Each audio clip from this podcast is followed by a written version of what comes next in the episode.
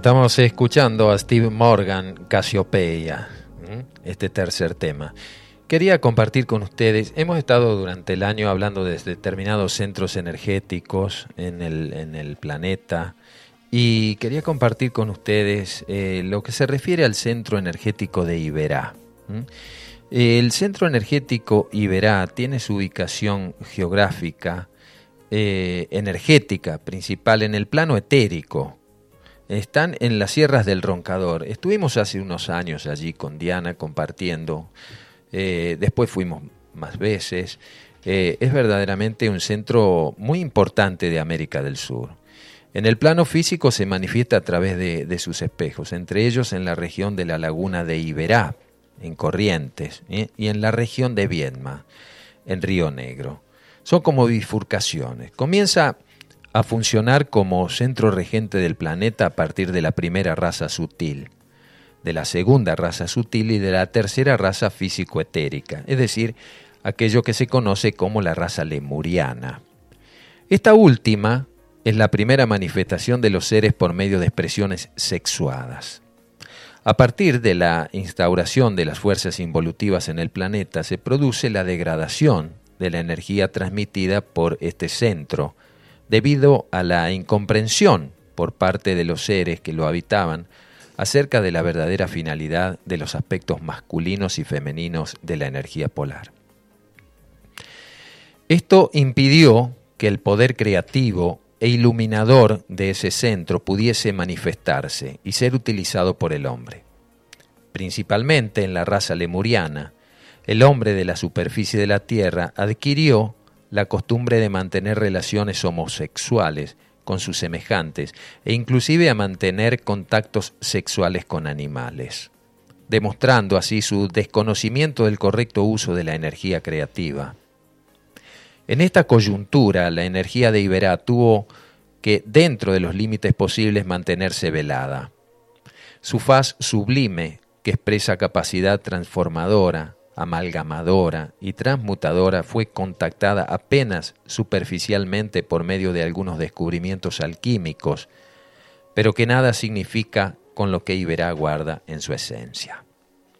La tercera raza, lemuriana, primera raza materializada físicamente, separación de los sexos y desarrollo del cuerpo físico, inmersión del planeta en una fase más aguda de densificación, el fuego de la materia es encendido en el plano físico etérico. El fuego de Iberá se expresa exteriormente. Y trajo enfrentamiento de fuerzas a partir del nivel físico etérico que determina la destrucción de lo que después se conoció como la Lemuria. Tienes determinadas funciones en la actualidad. Hay una función indirecta, dice, como centro creativo que se está reactivando, une las principales atribuciones de Iberá en la redención de la parte esencial de la materia del planeta existente en el núcleo de las partículas.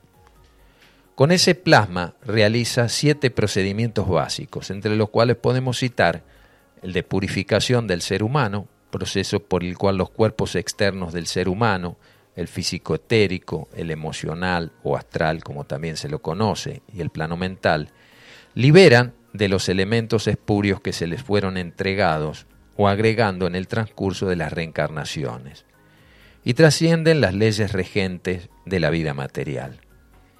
Después está el aspecto planetario. Los planetas se interrelacionan basándose en leyes de armonía. Si uno de ellos se aleja de ellas, debe reajustarse, lo cual puede requerir la aplicación global de la ley de purificación, tal como está sucediendo ahora en la Tierra el proceso purificador por el cual ella pasa incluso y incluye también toda la vida y a todos sus habitantes. En el transcurso de este proceso, el ser humano va percibiendo en sus distintas transformaciones hasta que concluya el ciclo de formación del nuevo hombre. Estas cosas están sucediendo hoy en día. ¿eh? No la vas a escuchar por la CNN ni en la ciencia oficial son, son y es conocimiento que se da a través de seres conectados con otras frecuencias, como ya ha sucedido en distintas épocas, pero en este tiempo en donde a veces vemos todo oscuro o como las noticias que llegan del futuro eh, próximo no son muy halagüeñas, paralelamente el plan de la jerarquía establece que hay cambios y readaptación. Por lo tanto, como todo lo que llega a un estado de congestión, tiene que purificarse. Se produce un elevado voltaje de energía, o cambiando su cualidad de esencia, su rayo regente, o también sustituyendo la propia fuente energética que se obtiene de aquel ámbito. Hay trasuntación, transformación que ocurre en la esencia de la, de la sustancia en los niveles de existencia, elevando su vibración y confiriéndole cualidades de un nivel superior. Otro de los procesos es la fluidificación, proceso por el cual se anulan las fuerzas fricativas en la materia, permitiendo así el flujo continuo y sin impedimentos de la energía.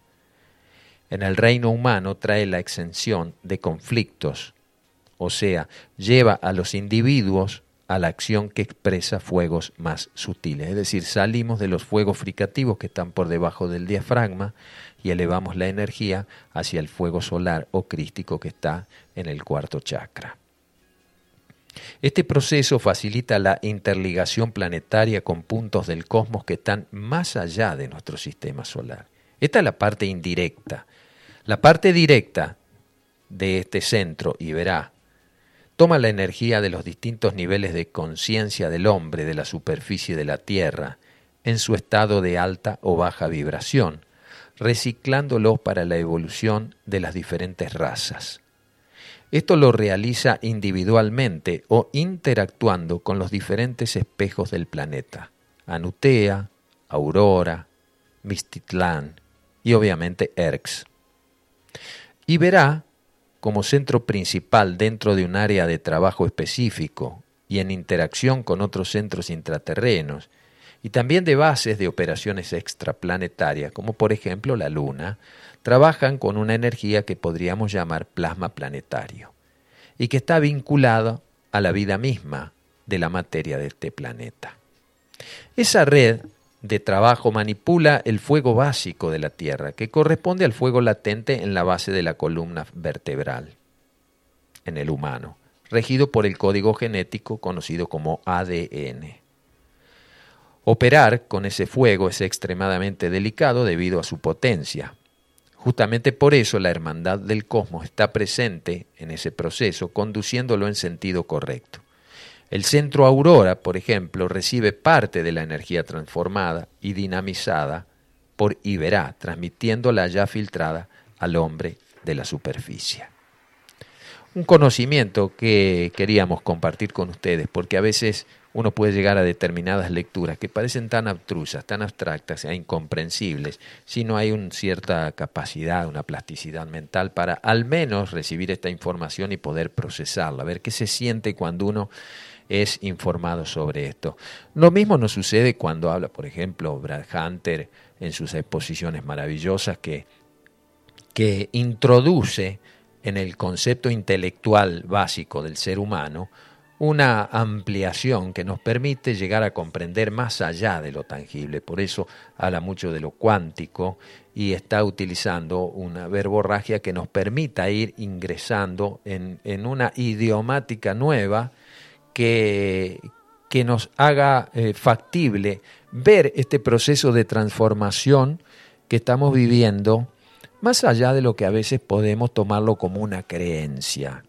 Las creencias sabemos que limitan, ¿cierto? Son limitantes, sirven en un periodo, pero después terminan limitando porque se cristaliza. Lo mismo que eh, las religiones. Cuando se cristalizan comienza a producir un, un, efecto contrario al que se pretendió en sus orígenes. Hoy estamos paralelamente, mientras vivimos este proceso de purificación a nivel planetario, dándonos cuenta que están ingresando paralelamente energías nuevas al planeta. Es decir, el plan eh, termina un plan y, y se renueva por algo que a lo mejor todavía no está masivamente difundido. Por eso nos permitimos introducir estos temarios en nuestra audiencia para que al menos tenga capacidad de estudio, de discernimiento y a lo mejor datos que le permitan continuar y ampliar lo que nosotros exponemos a través de este micrófono. Otro de los centros es Anutea. Este conocimiento que está dado a través de, toda la obra de José Trigueriño, eso está claro, ¿verdad? Anutea es un centro que tiene su núcleo central en la latitud próxima a Nepal, al Tíbet, lo que antes estaba incluido también como lo que era la región de Shambhala en el desierto de Gobi. Esto está en el plano etérico y en los, en los palmos etéricos energéticos conectan esas regiones. A él está coligada una importante y gran entrada al mundo intraterreno, que está localizada en el mar de Filipinas entre Australia y Japón. También en esa área hay un gran triángulo formado por tres espejos que componen el espejo mayor de Anutea, que está situado en el plano físico sutil del planeta, en la propia esfera de la superficie. Existe la descripción de dos triángulos especialmente importantes en este proceso, según la información que dio a conocer Saruma, que es Tokio, Shanghái, Vladivostok, un triángulo. Como está el triángulo de Bermudas, está también aquella región. Y el otro triángulo es Sydney, Melbourne y Nueva Zelanda.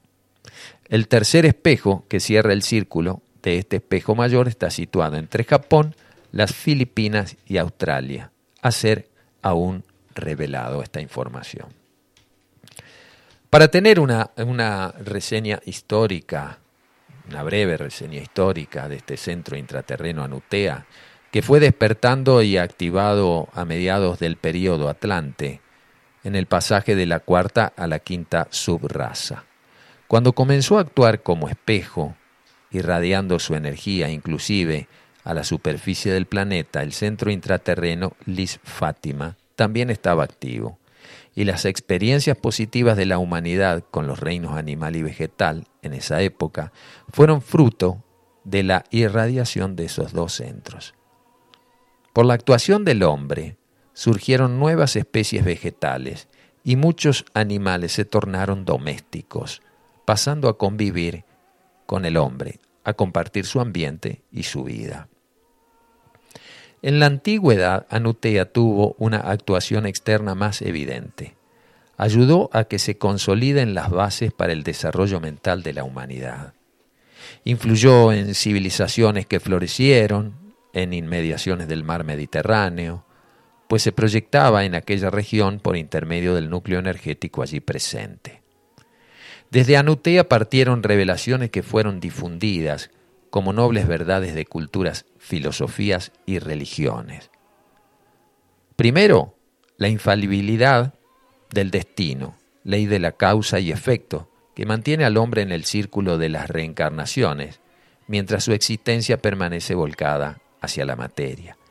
El segundo aspecto es el origen de toda ilusión y sufrimiento humano, que es el deseo de los apetitos en el ego. El tercer aspecto es el camino hacia su liberación, trascender el querer y cultivar un estado de serenidad e impasibilidad. El cuarto aspecto son las claves para ingresar en ese camino, amar la energía sagrada de la inteligencia suprema, de la sabiduría y del poder que se oculta en cada partícula y a ella consagrar la vida. En este periodo se caracteriza la raza atlante y está debido al, al, desarrollo del cuerpo emocional humano. Todavía estamos muy afectados por este centro. La Tierra continúa así densificándose el fuego de la materia fue activado en el plano astral terrestre y la jerarquía planetaria se recogió a los planos internos. En el apogeo de esa civilización, muchos individuos comenzaron a utilizar las fuerzas psíquicas con fines egoístas. De este modo, por practicar lo que se conoce como la magia negra atrajeron una serie de cataclismos presentados por la cultura esotérica como reacciones de la naturaleza y de las energías evolutivas para liberar a la humanidad de los obstáculos a su desarrollo superior. El holocausto que destruyó prácticamente todo el continente de la Atlántida fue provocado por fuerzas canalizadas por el espejo de Anutea en conjunción con otros.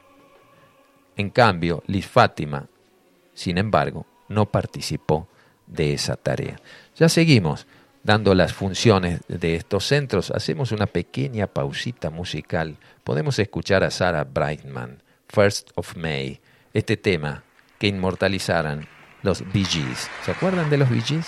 Aquí llega a través de la voz de Sarah Brightman.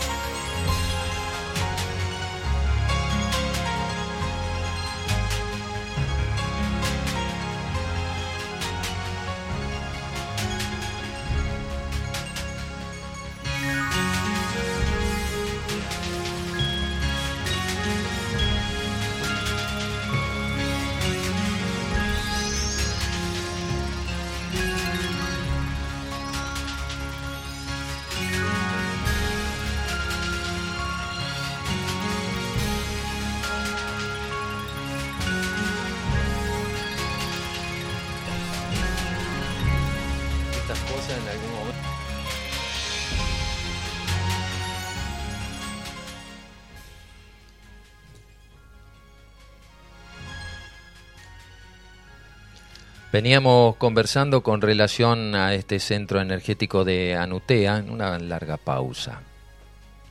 Las funciones de este centro en el idioma irdín, Anutea significa tierra de grandes hombres. Anutea tuvo importante participación en la energía regente del planeta desde la antigua Shambhala, o Shambhala, como a veces dicen, hasta Mistitlán. Y su posición geográfica entre dos centros le permitió actuar como intermediario. La esencia de Anutea se refleja en la superficie de la Tierra por medio de algunos de sus espejos existentes en los niveles materiales.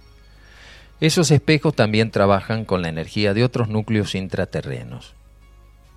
El gran espejo de Anutea, por ejemplo, se encuentra en sintonía con el centro Lis Fátima, funcionando como reflejo de sus impulsos. La coyuntura Anutea, Erx y Verá trasciende una simple ligazón entre los centros planetarios que actualmente expresan el aspecto masculino de la energía. Ellos son, en el sentido más profundo, que el hombre hoy pueda concebir los guardianes de los misterios. Trabajan con los secretos de la existencia y abrigan en sus vórtices energéticos el conocimiento de leyes sobrenaturales.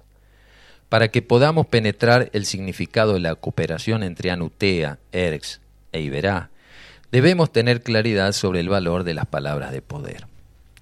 Una palabra de poder puede canalizar diferentes energías dependiendo de la, de la, sintonía en que se encuentra aquel que las profiere.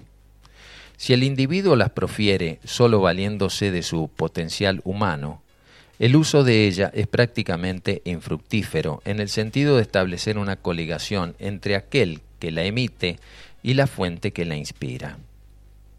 Entre tanto, cuando la palabra penetra en los éteres materiales como un impulso proveniente de un concepto de creación, provista de la energía del núcleo que la emanó, ella activa elementales y devas colocándolos en un dinámico trabajo de manifestar la obra que es inspirada por ella.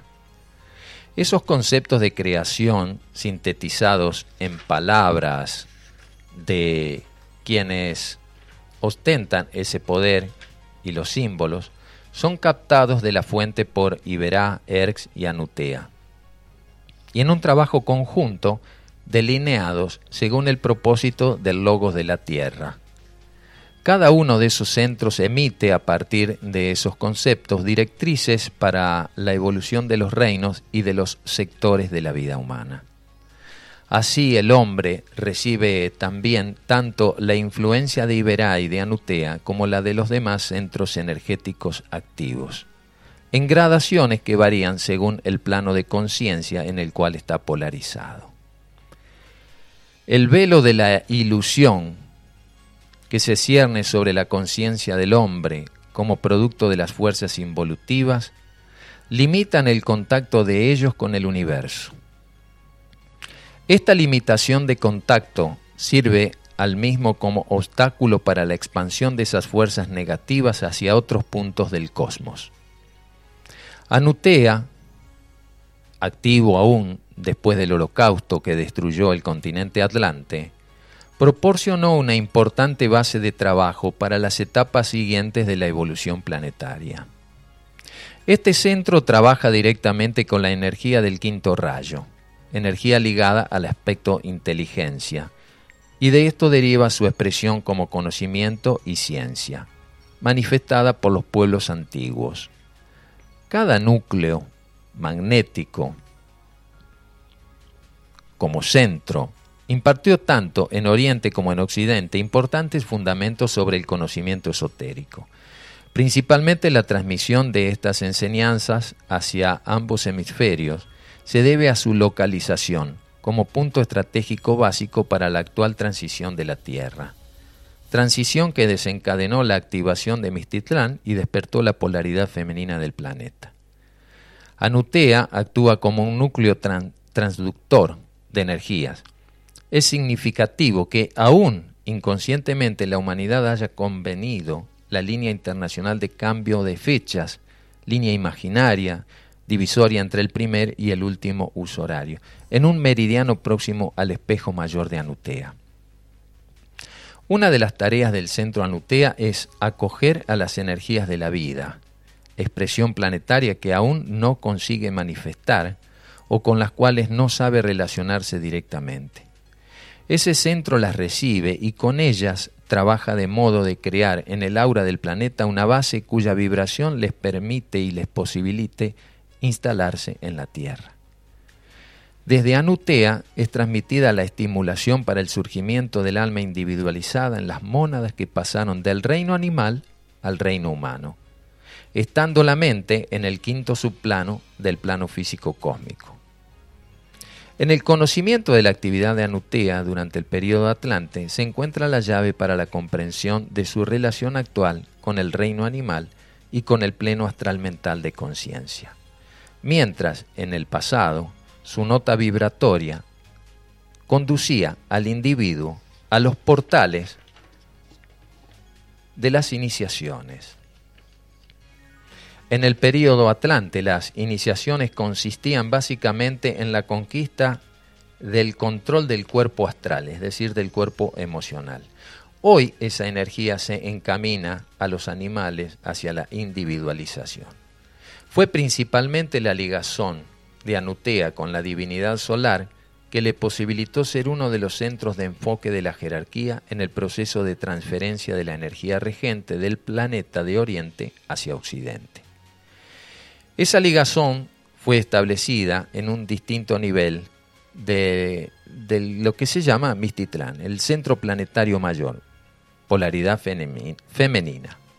Mientras Anutea contacta y canaliza la energía solar bajo la forma de conocimiento cósmico, ciencia y base para el proceso iniciático, Mistitlán es la representación misma del propósito planetario y solar en la Tierra. Los secretos de la vida del planeta serán develados en mayor plenitud a la humanidad de la superficie recién en etapas futuras. Lo que hoy ocurre es la apertura de un canal de contacto, el establecimiento de sus bases internas y la siembra de nuevos eh, patrones vibratorios en los niveles etéricos. En la próxima etapa, una vez purificado el planeta y rearmonizado, los consejos estarán en contacto con los hombres, rigiendo la vida terrestre por medio de sus representantes directos, entidades y jerarquía de elevado grado evolutivo. Así compartíamos este conocimiento que es extractado de la obra de José Trigueriño, a quien mm, muchos no han podido llegar a comprender la importancia de todo ese conocimiento. Aún todavía no, no comprobado por una parte, pero al mismo tiempo no comprendido. Y estimamos que con el devenir del tiempo eh, ese conocimiento será entrará en una comprensión intelectual de, del individuo de una manera distinta, más abarcante, eh, sin tener tampoco que utilizar terminologías que a lo mejor se desconocen en profundidad. Gracias Armando desde Santa Isabel, gracias a toda la gente que se está haciendo presente a través de sus mensajes, gracias Miguel, a vos desde Chipoletti, por, por, todo el aporte que venís haciendo también para nuestra querida Radio Limón. Estamos por la 90.3 desde Capilla del Monte, a través de esta frecuencia 90.3.com. Radio Limón 903.com por la web, Radio Limón 90.3 podés descargarla desde el Play Store. Compartimos parte de la mañana con nuestros queridos amigos de El Merendero Adonai. Estamos haciendo el último programa de este año y los dos que quedan justo caen el 24 y el 31 de diciembre. Son fechas que nos vamos a tomar y irán programas grabados. Recuerden que Radio Limón tiene una amplia programación en esta línea. Todos los sábados holísticos nos sucede en unos minutos más mi querido amigo y hermano del alma Fabián Ceballos con Tercer Ojo. A las 15 horas llega Carlos Alberto Gallo, Andrea Mayuri, con Peregrinos. Al atardecer está Serenamente con Laura Bergerio. De lunes a viernes abre la mañana Alberto Kusselman con Terapia del Canto y de los Vientos. Los días martes está Astrolabio. En fin, una programación que eh, aborda temas que a veces eh, no, se, no se abordan en otras radios. Y esta es la frecuencia que ha llegado para que tengamos al menos voz en el éter, para que aquellas personas interesadas en todos estos temas tengan un espacio en donde también nutrirse y aportar, obviamente. Vamos con este poema de Susana Carriza en la voz de Ricardo Bonté, Uno crece.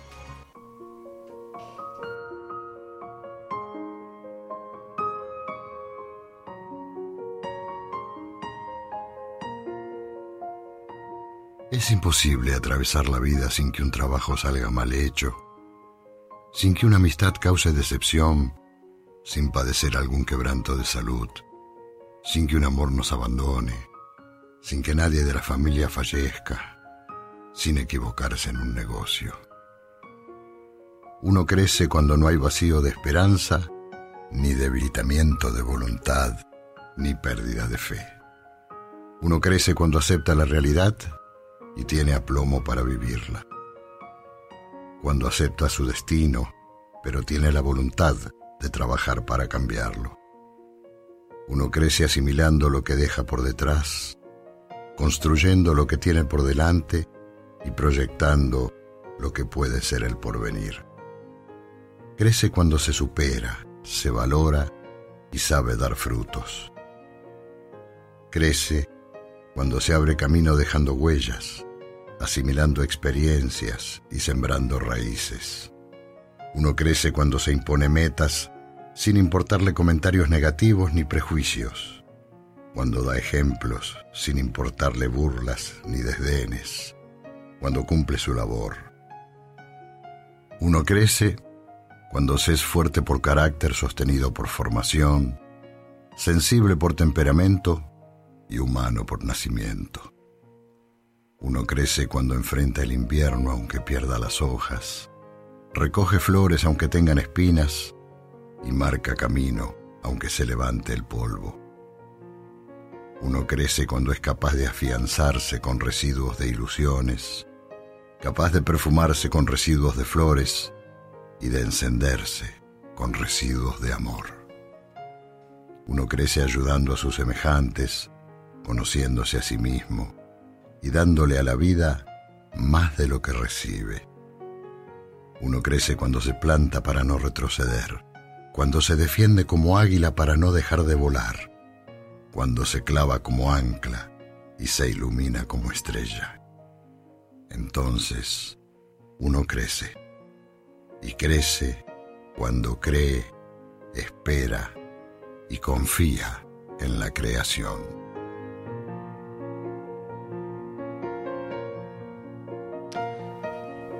Hermoso poema Uno crece de Susana Carriza en la voz de Ricardo Monté. A lo largo de este año hemos recurrido mucho a todo lo que tiene que ver con la voz del poeta, con la voz del filósofo, con la voz de muchas personas que hacen mucho por la vida, desde sus esferas, desde su propio talento, desde su propia búsqueda.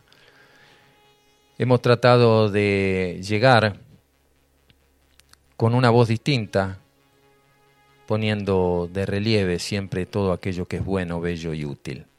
No siempre se logra, como decía este poema, uno crece a veces a través de la adversidad, a través del decir basta, a través del decir no, pero más allá de todo eso, cuando tiene una esperanza renovada, que está en los silencios, no está a veces siempre en la palabra expresada, está en los silencios. Los silencios son también respuestas, los silencios muchas veces nos dejan la facultad de tener el dominio de en ese silencio escuchar esa voz interior, que no es audible, es algo que se siente, que late, que vibra. ustedes saben de qué les hablo. Porque también están ligados a esta frecuencia, por eso que se llama tal vez ley de resonancia. Estas leyes cósmicas que están en la vida cotidiana, pero que no siempre se reconocen como tal. Para mí ha sido, después de tanto tiempo, volver a hacer radio y utilizar un medio, observando que se necesita a veces en el éter otras voces, como es el eslogan de esta radio, en el aire de las sierras. A veces otras voces, otros programas. No son ni mejores ni peores, son distintos. Abordan tal vez a una fracción de la audiencia que está ávida de mientras hace otras cosas a, veces escuchar y escucharnos, y de participar, de sumarse, de poder decir no estoy sola, no estoy solo. Ah, esto que comenta este entrevistado también me pasó. Esto que están diciendo o están leyendo o están compartiendo. O este conocimiento que llega justo en el momento dado en que tenía esa dolencia y a través a lo mejor de un comentario o a través de una reflexión o de un estudio, puede llegar a suplir, a impulsar, que sea como un bálsamo en medio a veces de la desazón, que podamos calmar los nervios, que podamos entrar en otros planos en donde a veces también, para crecer, se tiene que pasar por esos aprietes de la vida. Para mí ha sido un placer compartir todo este año con ustedes y, sentir el respeto que hay, no por lo que uno dice, ni por lo que uno hace, sino ese respeto que está a veces desde el silencio, del que no sube nada, desde el que no se expresa, pero que sabemos que del otro lado está. Gracias, Adri León. Trataremos de orientarte en ese sentido, pero toda la obra de Trigueriño no tiene desperdicio. Gratitud total, un mensajito al alma, escucharlos desde Buenos Aires, Mario Martín. Buenos días, gracias, Diana Facu, quien les habla, y al gran grupo de acompañamiento en este crecimiento de conciencia. Om Shanti. Maru, de las gemelas, un abrazo grande para vos. Audiencia planetaria, los saludos desde el alma, Martín Saint-Pierre. Muchas gracias, Martín. Y a todos aquellos que en este tiempo nos estamos reencontrando más como almas que como personalidades. Tenemos oportunidades, es el minuto que sigue. A veces vemos las cosas en retrospectiva y a veces las podemos ver a un futuro muy lejano. Yo creo que está en el mismo instante y que podamos sentir con el corazón, como dice mi querido amigo el doctor Barbosa, bajar del mono al maestro cuando se une la mente y el corazón podemos hacer cosas maravillosas. Cuando eso sucede, como sucede con, con Jesús Tapia, con Mariela Nieto, en donde solamente dejan que su corazón fluya y ofrecen sus manos y su energía, y como tantos otros que pasaron a lo largo de este año como entrevistados, engalanando y enriqueciéndonos también para aprender a escuchar. Gracias Adriana, desde las parejas, Gracias Marta desde Sierra de la Ventana. Que tengamos un hermoso sábado, felices y armónicas fiestas, hermanos, hasta siempre, bendecida vida. Gracias por tres. A todos los llevo en el alma, nos dice Adriana. Del mismo modo, Adriana, para vos, para Jorge, para las chicas, para tus nietos.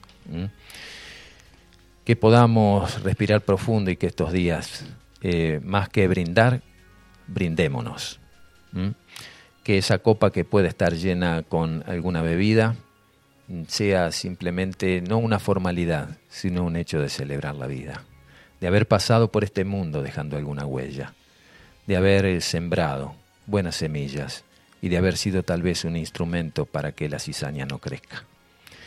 A veces no somos dueños de la verdad y claro que no, pero tenemos nuestras verdades, como tenemos nuestras verdades, son propias. Nadie te puede quitar eso. Es tu verdad. Y a veces está acrisolada en el dolor del sufrimiento, pero rescatamos como siempre, como lo dijimos al abrir este programa, la sonrisa. Muchísimas gracias, yo ya me estoy despidiendo.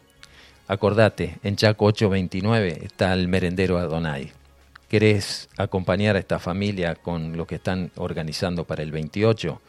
Llama al 3548-631-892, 631-892 o 6, eh, perdón, o 3548-588-313. Les dejo un abrazo, un beso en la frente. Nos reencontramos, si Dios quiere, y Dios quiere, el próximo año. Nos vamos con este tema, cuando cantas un clásico.